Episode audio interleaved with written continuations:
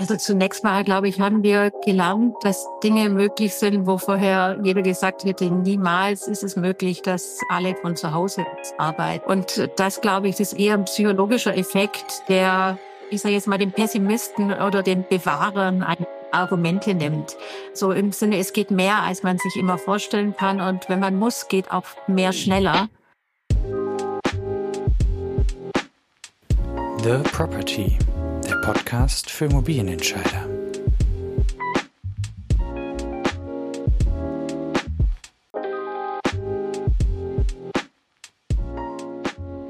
Herzlich willkommen zum The Property Podcast. Mein heutiger Gast ist Gabriele Volz.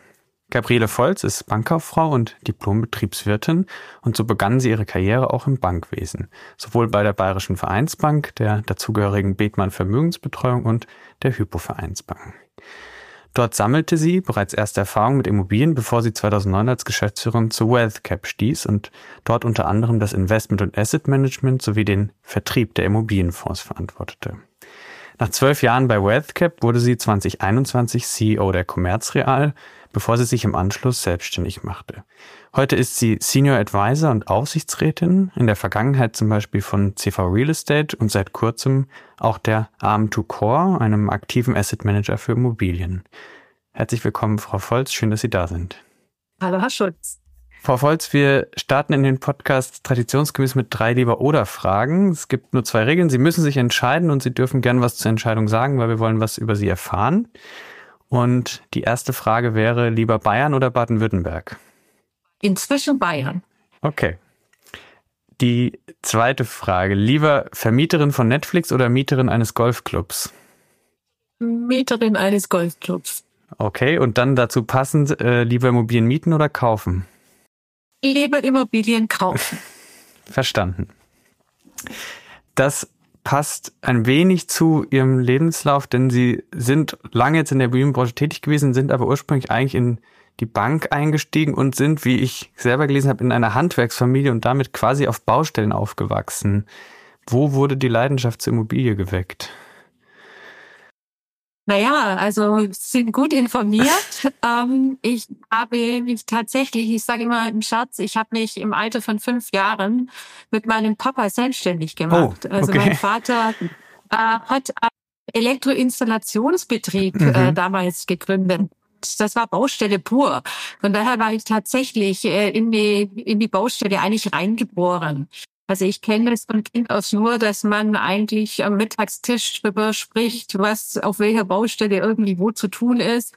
Ähm, ich war auch selber in jungen Jahren dann mal gefordert, so als Teenager, wenn es um Leerrohre äh, ging und der Edstrich reinkam, da musste die ganze Familie ran. Okay. Es war egal, ob man Mädchen oder Bub war.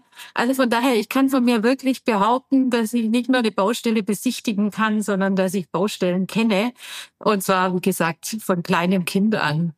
Und vielleicht ist das auch der Grund, warum dann viel, viel später die Immobilie dann beruflich vielleicht auch ein Stück weit mehr als äh, nur Beruf, sondern auch Leidenschaft wurde. Mhm. Aber erst wurde es die Bank, oder? Und was, warum das? Naja, wie das früher so war, Sie haben es vorhin gesagt, ähm, ich ähm, Frage war Bayern oder Baden-Württemberg, also geboren in, auch heute noch hört, in Baden-Württemberg, das heißt äh, Schwabenland.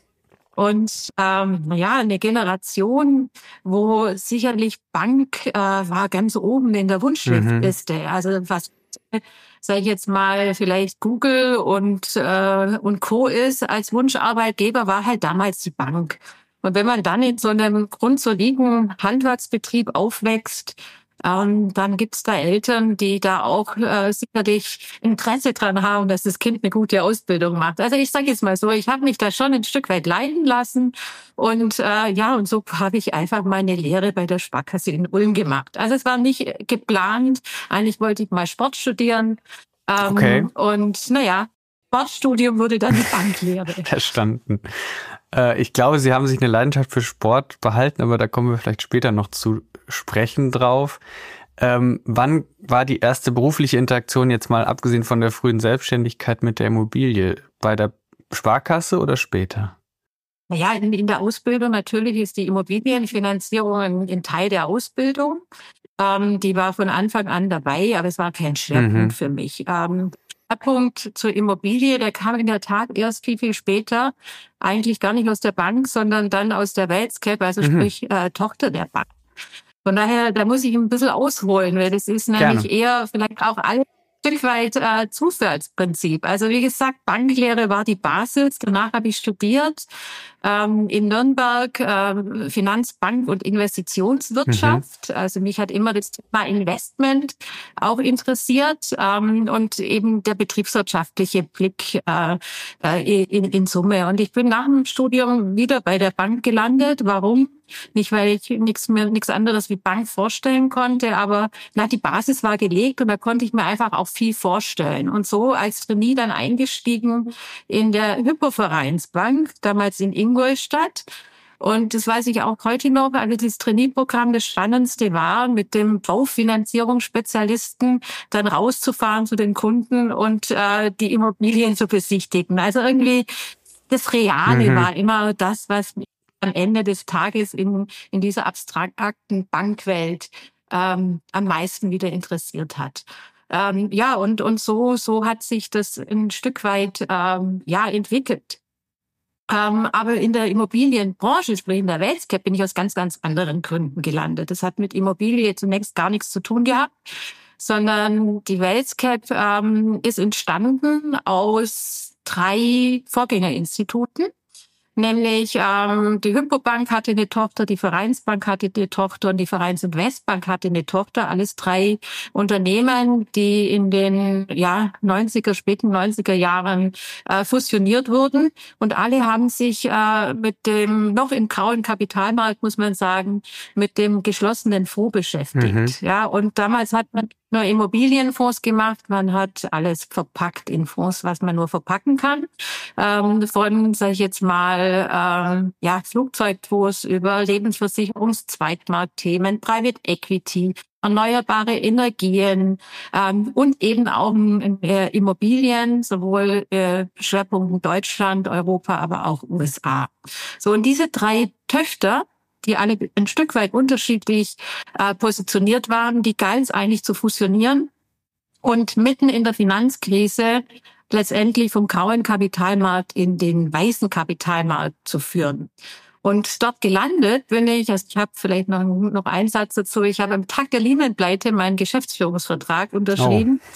Oh. Und da kann ich heute noch sagen, und wir sind ja heute wieder so ein Stück weit in der Krise. Mhm. Also ich behaupten, sondern so auch beweisen, dass ich äh, keine Angst vor einer Krise habe. Ähm, ja, sondern ja, jede Krise hat auch eine Chance. Insbesondere wenn man neu einsteigt, kann man, glaube ich, da auch viel gestalten. Und das war damals äh, war war die Aufgabenstellung, drei, äh, sage ich jetzt mal, Unternehmen zu fusionieren dem Ganzen ein Geschäftsmodell der Zukunft zu verpassen ähm, und ja und nach vorne gerichtet äh, auszurichten und zu managen. Und warum kam ich dahin? Ja. Jetzt kommt wieder zurück. Nicht, weil ich Ahnung von Immobilien hatte, sondern äh, weil ich davor in, in einem Fusionsumfeld aufgewachsen bin. Also Sie haben es vorhin erwähnt, ich war lange, ich bin eingestiegen in die Hypovereinsbank und die Hypovereinsbank war eine der ersten Großbanken bis heute, die Großfusionen äh, äh, äh, durchgeführt haben. Das war zunächst die Vereinsbank mit der Hypobank hier in, in Bayern dann kam die Vereins- und Westbank aus Hamburg dazu. Dann hat man die Bank Austria gekauft, ähm, was damals eine bayerische Bank kauft, die Österreich, österreichische Bank Austria. Und nochmal einen Schritt später ging es dann andersrum. Die Unicredit, also italienische mhm. Bank, die fusionierte Vereinsbank Bank Austria. Und in diesem Umfeld bin ich äh, nach dem Studium oder nach dem Trainee-Programm äh, letztendlich groß geworden. Das heißt, ich war immer in General Management äh, die, wo es darum ging, äh, Integrationsprozesse zu gestalten, wo es darum ging, zu fusionieren, zu integrieren ähm, und dann nach, wiederum mit den neuen fusionierten äh, Unternehmen äh, Geschäftsmodelle zu gestalten und dort schwerpunktmäßig im äh, Vermögensmanagement. Und naja, und das war eigentlich die Kompetenz, die gefragt war, als man diese drei äh, Vorgängerinstitute der heutigen WellScape äh, fusionieren musste. Also es war nicht gefragt jetzt, mhm. äh, es gab genug Fachleute dort, äh, sondern es war gefragt, äh, fusionieren, integrieren und, und sage ich jetzt mal, Geschäftsmodelle managen zu können. Und so bin ich dann wieder in der Immobilienbranche gelandet, was am Anfang aber gefühlt gar nicht Immobilienbranche war sondern es war eigentlich Finanzbranche und der geschlossene Fonds war ja ein oder ist ein Finanzprodukt. Und diese Unternehmen waren ursprünglich auch eher Finanzdienstleistungsunternehmen als Immobilienunternehmen. Und das war eigentlich der Pfad, den wir dann gegangen sind. Letztendlich ein Verpackungsunternehmen, ich formuliere es jetzt mal so, mit Financial Engineering umzuwandeln in einen Investment- und Asset Manager, wo der Fokus stärker, sage ich jetzt mal, auf dem Produkt, sprich auf dem auf der Wertschöpfung mhm. der Immobilie äh, liegt, als auf auf dem Finanzprodukt. Naja, und so bin ich sukzessive Schritt für Schritt in zwölf Jahren in die Immobilienbranche reingewachsen. Ja, so kann ich es, glaube ich, zusammenfassen. Verstanden. Aber das, okay, das heißt, Sie haben in, in Ihrer Rolle dort, ähm, die dann sehr viel Transformation und auch Zusammenwachsen beinhaltet hat, das habe ich jetzt verstanden und quasi auch die Branche kennengelernt und verstanden, wie die Wertschöpfung dann funktioniert. War das von Anfang an quasi der Blick, Sie sagten Geschäftsmodell der Zukunft auf dieses Unternehmen oder ergab sich das dann auch durch die sehr attraktive Immobilienmärkte in den Folgejahren? Ja, ehrlich gesagt, das ergab sich natürlich, ähm, weil, wie ich es vorhin beschrieben habe, äh, die Assetklassen waren vielfältig. Und die Frage ist immer, äh, oder die, die Überschrift war für uns immer auf der Suche nach Rendite. Mhm. Also was sind Performance Asset Klassen? Also im Kern ein Investment und Asset Manager für reale Assets ähm, und auf der Suche nach Rendite. Und der Markt hat die Rendite der Immobilie in den letzten 15 Jahren realisieren lassen. Und weniger äh, oder, oder äh, hat sich ja ein Stück weit verändert äh, in anderen realen Assets. Und spannend ist natürlich jetzt auch, auch von heute betrachtet, wie wird sich das äh, nach vorne gerichtet wieder äh, weiterentwickeln. Von daher glaube ich, die, die auf der Assetklassen-Breite unterwegs sind, die haben sicherlich Vorteile, auch in schwierigeren Marktphasen, weil sie, weil nie alle Assetklassen äh, gleich, im Gleichklang unterwegs sind. So, und wie gesagt, und der Markt hat eigentlich hat's, äh, vorgegeben, dass ähm, die Immobilie dann die fokussierte Assetklasse äh, wurde. Mhm. Eine Assetklasse, so habe ich es äh, zumindest in der Recherche wahrgenommen, die Ihnen am Herzen liegt, ist äh, das Büro und auch die Arbeitsumfeld. Sie waren auch ähm, stellvertretende Vorsitzende des Ausschusses für Büro, Immobilie und New Work beim CIA, dem Zentralen Immobilienausschuss gerade in der Zeit von 2019 bis 2021, wo sie diese Rolle hatten, haben wir ja mit der Corona-Pandemie da viel Veränderung erlebt. Aus Ihrer ja. Sicht, was haben wir da in Sachen New Work gelernt und was vielleicht auch noch nicht? Also zunächst mal, glaube ich, haben wir gelernt, dass Dinge möglich sind, wo vorher jeder gesagt hätte, niemals ist es möglich, mhm. dass alle von zu Hause arbeiten. Also ich glaube, es, wir hatten einen Boost plötzlich in die Digitalisierung und vor allem auf jeden Schreibtisch. Und das, glaube ich, ist eher ein psychologischer Effekt, der, der so, ich sage jetzt mal, den Pessimisten oder den Bewahrern Argumente nimmt. Ähm, so im Sinne, es geht mehr, als man sich immer vorstellen kann. Und wenn man muss, geht auch mehr schneller als wenn man nicht muss. Und ich glaube, das ist auch so ein, so ein Grundthema, was ich auch für mich so ein Stück weit verinnerlicht habe. Ähm, Veränderung braucht oft Druck. Und das ist so schade, ähm, dass dieser Druck oft ähm, erst aus negativen Entwicklungen herauskommt äh, und äh, und dann plötzlich äh, wacht der Letzte auf und sagt, okay, wir müssen uns verändern und ganz viele Themen, die wir in der Pandemie plötzlich auf dem Schreibtisch hatten oder gelernt haben, die waren ja vorhin schon, vorher schon da. Und die werden jetzt irgendwie alle äh, rein interpretiert. Seit der Pandemie haben wir Fachkräftemangel. Seit der Pandemie ist dies oder jenes. Also das ist ja nicht so. Nur die Pandemie hat vieles äh, sichtbar gemacht und vieles beschleunigt, was sowieso äh, früher oder später, vielleicht ein, zwei Jahre später gekommen wäre. Und das war natürlich damals ähm, äh, mitten ähm, äh, in der Pandemie. Die Büroimmobilie, die war sichtbar am meisten betroffen. Plötzlich über Nacht waren alle Büroimmobilien leer. Ähm, und Sie haben es gerade gesagt, im CIA, Büroausschuss, ähm, wenn ich mich noch erinnere, davor ging es dann eher um, um Themen, wie sieht die Zukunft der Büroimmobilie rein aus, sage ich jetzt mal, Nachhaltigkeitsgesichtspunkten und sonstigen, äh, sage ich jetzt mal, bautechnischen Anforderungen aus. Und plötzlich war eine strategische Frage im Raum, wer arbeitet denn überhaupt noch in diesem Büro? Und, äh, und damit sind Sie beim Nutzer, damit sind Sie beim gesellschaftlichen Wandel, damit sind Sie bei Fragestellungen, okay, ähm, was geht denn überhaupt in der Gesellschaft ab? Dann kommt plötzlich das große Thema Demografie wieder auf den Tisch äh, und alle Fragen, die sich darum drehen, äh, wie soll denn heute äh, jemand in eine Immobilie investieren mit Sicht auf zehn Jahre, wenn ich nicht mal weiß, was äh, in einem Jahr oder in zwei Jahren der Fall ist. So, und das finde ich unglaublich spannend. Ist eine Blackbox. Es ist auch sehr viel Experimentieren derzeit. Ähm, es ist auch sehr viel, ich sage jetzt mal, manchmal sage ich auch, es ist ein Glaubenskrieg, mhm. wenn man ja, eine Meinung hat. Man findet definitiv eine Studie, die die Meinung äh, unterstreicht und hinterlegt. Und ich glaube, gerade in solchen Phasen ist es unglaublich wichtig, dass man ja auch im Dialog und im Erfahrungsaustausch das Ganze entwickelt und nicht ähm, aus der Überschrift, ich glaube, ich weiß, wie es geht. Mhm.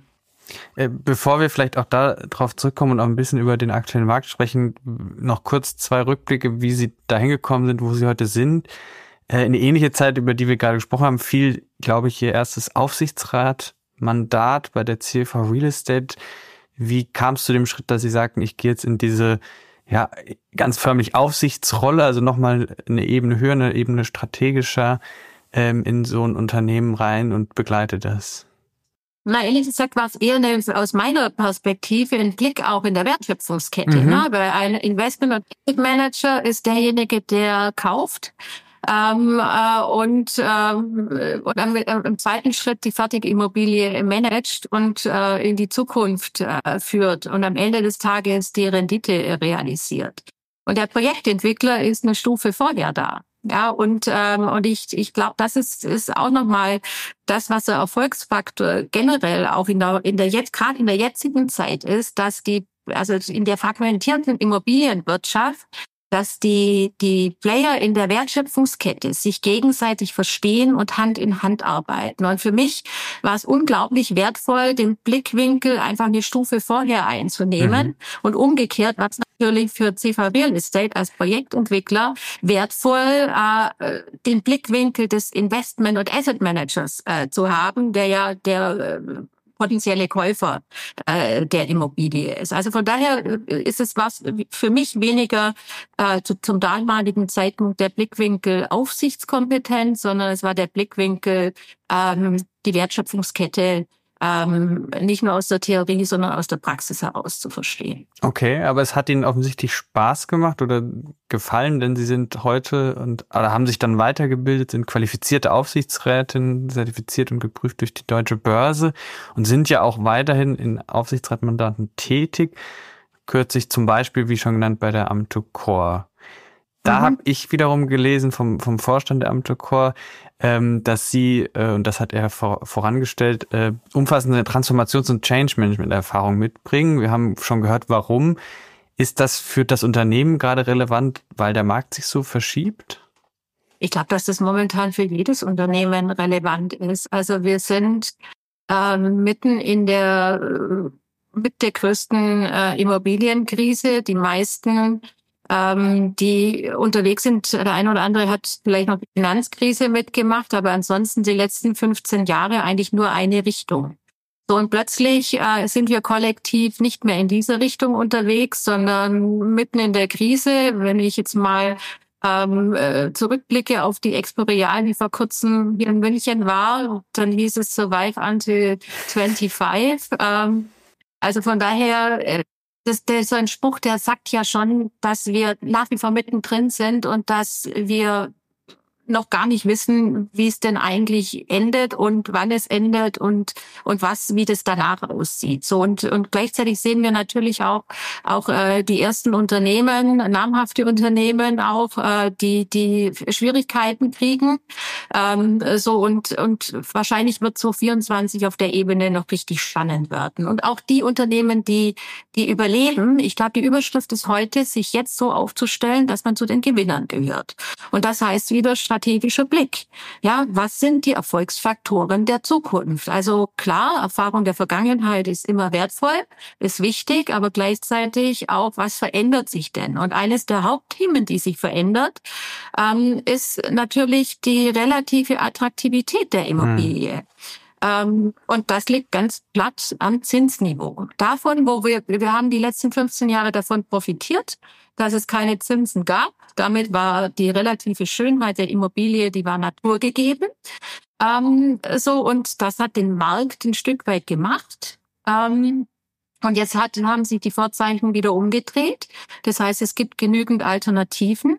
Äh, und damit, damit ist, äh, äh, sage ich jetzt mal, Wertentwicklung ähm, eine andere Aufgabe. Das heißt, äh, der Markt alleine wird es nicht machen, sondern die Wertschöpfung muss wieder wirklich aus der Immobilie und im Zweifall Zweifelsfall auch äh, im Kampf der kleinen Zahlen. Also man muss wieder mit dem Spitzen äh, äh Bleistift rechnen äh, stattfinden. Und das ist, ist mehr als eine Transformationsaufgabe. Äh, das fängt nämlich im Denken mhm. an. Also Transformation im Verstehen im, und dann natürlich Ausgangslage ist in jedem Unternehmen eine andere. Ähm, ähm, ja, äh, das eine Unternehmen muss restrukturieren, das andere äh, sich für die richtige Assetklasse entscheiden, das dritte Unternehmen ihre Leute erstmal ähm, einschwören und, und auf die Reise mitnehmen und, und, und. Mhm. Also für mich, ehrlich gesagt, wieder mein Kernelement, genau das finde ich spannend. Ja, Einschwören und mitnehmen finde ich ein schönes Stichwort. Wir erleben äh, auch in meinem Umfeld viele junge Menschen, die, wie Sie schon gesagt haben, so eine Krise oder auch eine ähnliche Krise noch nicht miterlebt haben, die äh, vielleicht Angst um ihren Job haben oder Angst haben, keinen zu bekommen, wenn sie aus dem Studium kommen. Sie haben vorhin beschrieben, wie Sie in der letzten Krise einen neuen Job angetreten haben. Was geben Sie solchen Menschen mit? Ja gut, ich, ich sage jetzt mal, was, was gebe ich erstmal den äh, Chefs, den Unternehmenslenkern mhm. mit. Also ich glaube, dass es wichtig ist, äh, Stabilität zu schaffen. Sicherheit zu geben. Und jetzt gar nicht nur aus dem Unternehmen heraus. Ich meine, wir müssen ja nur mal angucken, was gerade in der Welt los ist. Ähm, es erfordert unglaubliche menschliche Stärke in so einem Umfeld, ähm, sich, sich stabil äh, und, und positiv in die Zukunft äh, zu fühlen und, und, und, und ähm, ja, stabil zu bleiben. Ich bleib, bleib bei dem, bei, bleib bei dem Satz.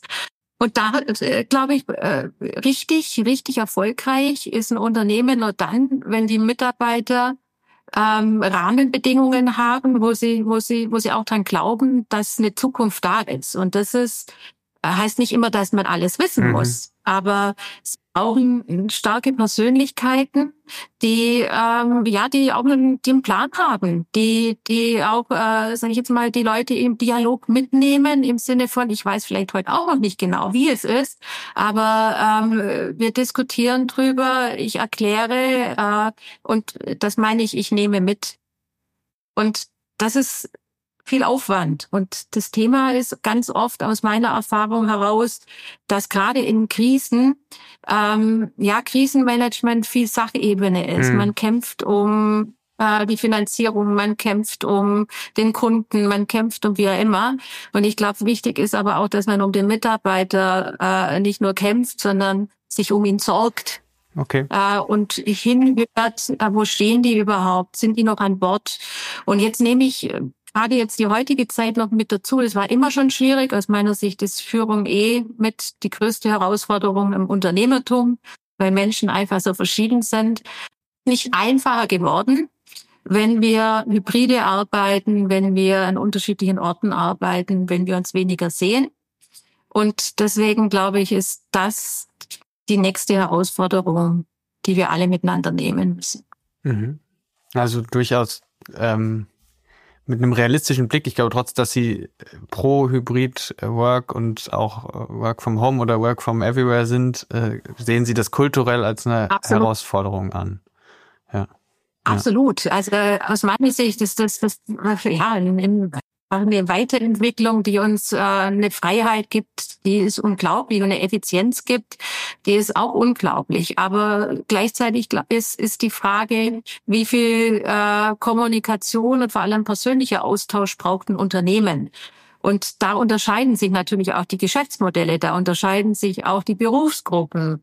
Äh, was beim einen super funktioniert, funktioniert beim anderen vielleicht nicht mehr. Wir sehen gerade, um ein Beispiel zu nennen, in der äh, Kommunikationsbranche, also Kreativberufe, mhm. ähm, die, die, die führen ihre Leute verstärkt zurück ins Büro, weil da erkannt wurde, Kreativität äh, funktioniert halt im Austausch. Wenn ich mit ihnen diskutiere und wenn ich einen Impuls kriege, dann funktioniert ein Hirn halt ein Stück weit anders wie wenn ich alleine an meinem Schreibtisch sitze und versuche, äh, große, große Ideen zu haben. Also, und ich glaube, das, das wird die Herausforderung, und da bin ich wieder bei Führung, ähm, eine gesunde Balance zu finden zwischen ähm, Homeoffice oder mobiles Arbeiten, ich muss ja nicht immer zu mhm. Hause sein. Und wie, wie viel gemeinsame Zeit braucht ein Unterne äh, Unternehmen, brauchen die Mitarbeiter, äh, um eben die innovativen, kreativen, austauschbezogenen Themen äh, entsprechend angehen zu können. Und das sind wir ehrlich gesagt mittendrin. Ähm, äh, und wahrscheinlich, wenn Sie mit zehn Leuten reden, kriegen Sie zehn Antworten und jeder erzählt aus seinem persönlichen äh, Erfahrungsschatz. Ähm, ich habe erst letzte Woche zu dem Thema einen Vortrag gehalten und äh, in dem Zusammenhang äh, 15 relevante Studien mir im Vorfeld äh, auch genauer angeschaut. Und äh, die widersprechen sich teilweise äh, wirklich fundamental. Mhm. Und, und ich jetzt mal eine der, der letzten äh, Studien, ich glaube zwei Wochen jetzt her, die, die durch die Gazetten gegangen ist äh, von KPMG. Da wurden 1500 CEOs weltweit befragt. Und das Fazit ist, und das waren auch die Headlines, äh, CEOs rechnen damit, dass in drei Jahren überhaupt kein Homeoffice mehr geben wird dann sage ich spontan, ja, äh, das vielleicht nur Glauben der CEOs. Warum glauben die das? Vielleicht, weil es aus deren Perspektive natürlich schwieriger wird, ein Unternehmen zu führen. Ja. Ähm, ich glaube, das wird nicht so werden. Ich glaube, wir werden hybrid bleiben. Und dann könnte ich jetzt Ihnen zig andere Studien äh, zitieren, mache ich jetzt aber nicht, die die die die andere Welt äh, propagieren. Und am Ende des Tages wird die Antwort sein, es wird ein Austarieren sein. Und es wird je nach Unternehmen, je nach Geschäftsmodell, je nach Mitarbeiterstruktur, vielleicht auch äh, je nach Region, wird es ein Stück weit andere Antworten geben. Und auf dieser Reise befinden wir uns gerade. Sie sagten, es wird bei Hybrid bleiben und Sie sprachen vorhin vom strategischen Blick, den es jetzt in der Zeit wieder braucht. Was bedeutet das für den strategischen Blick von im Unternehmen rund um Büroimmobilien, also Asset und Investment Manager, die die Büroimmobilien managen müssen und die nächsten Jahre äh, erfolgreich managen wollen? Ja, also das, das heißt, Sie müssen sich mit genau diesen Themen, die ich gerade so ein Stück weit anskizziert habe, ähm, intensivst auseinandersetzen. Und Sie müssen auch ein Stück weit aushalten, dass es nicht zu allen Themen bereits Antworten mhm. gibt. Also es ist auch ein Stück weit eine Blackbox. Ähm, und jetzt nehme ich mal den Hut des Investment Managers auf. Ähm, und vielleicht auch dann im zweiten Schritt des Fondsmanagers, der äh, Rendite generieren muss, wie es vorhin ausführlich gesagt, am Ende des Tages äh, investiert man, um Rendite zu generieren hm. und das in der Regel in, in einem Zeithorizont von zehn Jahren plus. So, und wenn ich aus heutiger Sicht schaue, was, was ist die Büroimmobilie in fünf Jahren, weiß ich es schon nicht. Ähm, und wenn ich auf zehn Jahre schaue, dann weiß ich es noch weniger.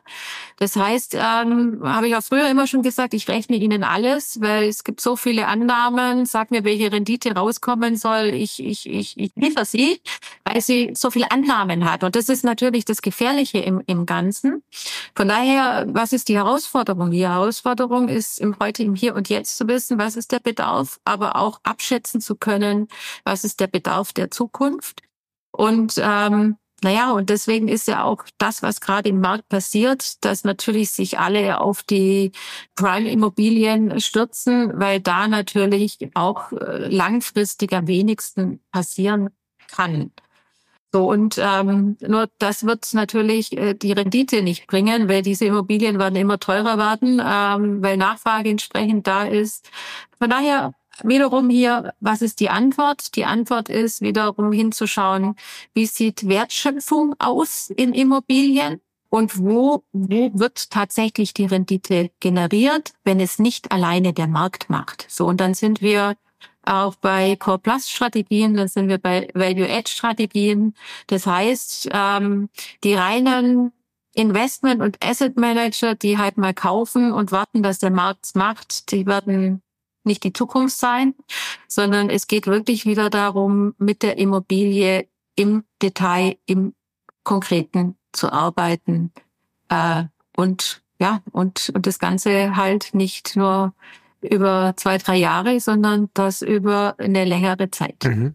Sie sind äh, erfolgreiche Führungskraft, ähm, erfolgreiche Vorstellung, Aufsichtsrätin ähm, und damit auch logischerweise Frau.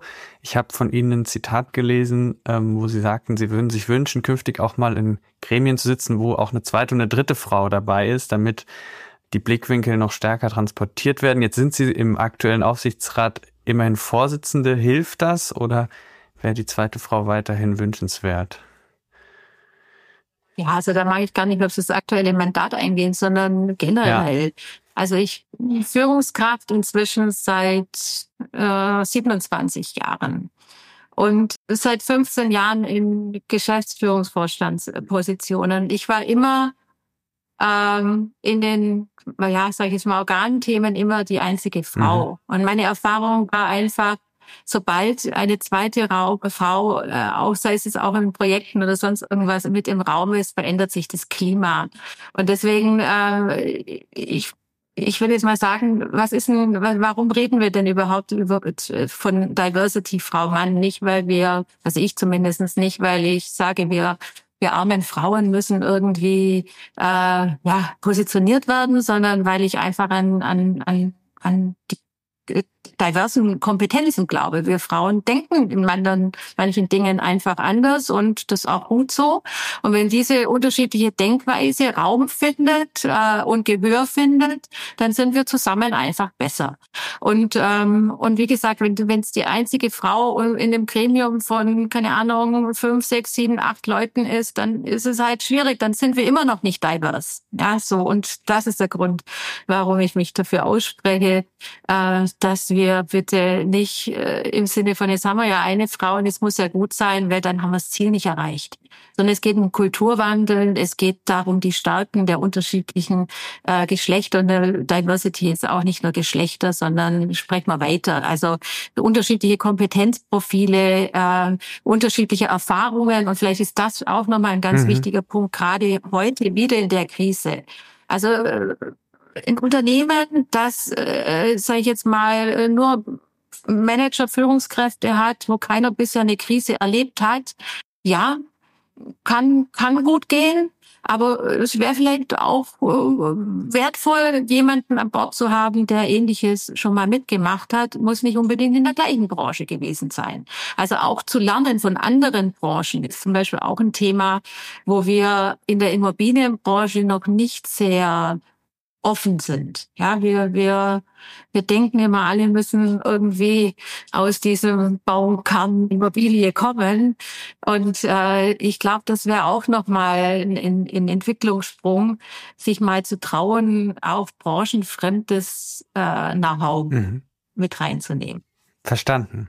Das äh, nehme ich als Schlusswort und Ausblick in die Zukunft mit. Ich habe viel Blick auf den, den Faktor Mensch und Organisation, also Mensch als Gruppe äh, heute mitgenommen in der Vergangenheit, aber auch heute, was es bedeutet für Unternehmen und was es vielleicht auch in der Krise bedeuten kann. Äh, danke für Ihre Offenheit und Ihre ungewöhnliche Art, manche Dinge zu kommentieren und zu den, den Blick darauf zu teilen, der nicht ganz äh, Immobilien-like manchmal ist und damit erfrischend. Dankeschön.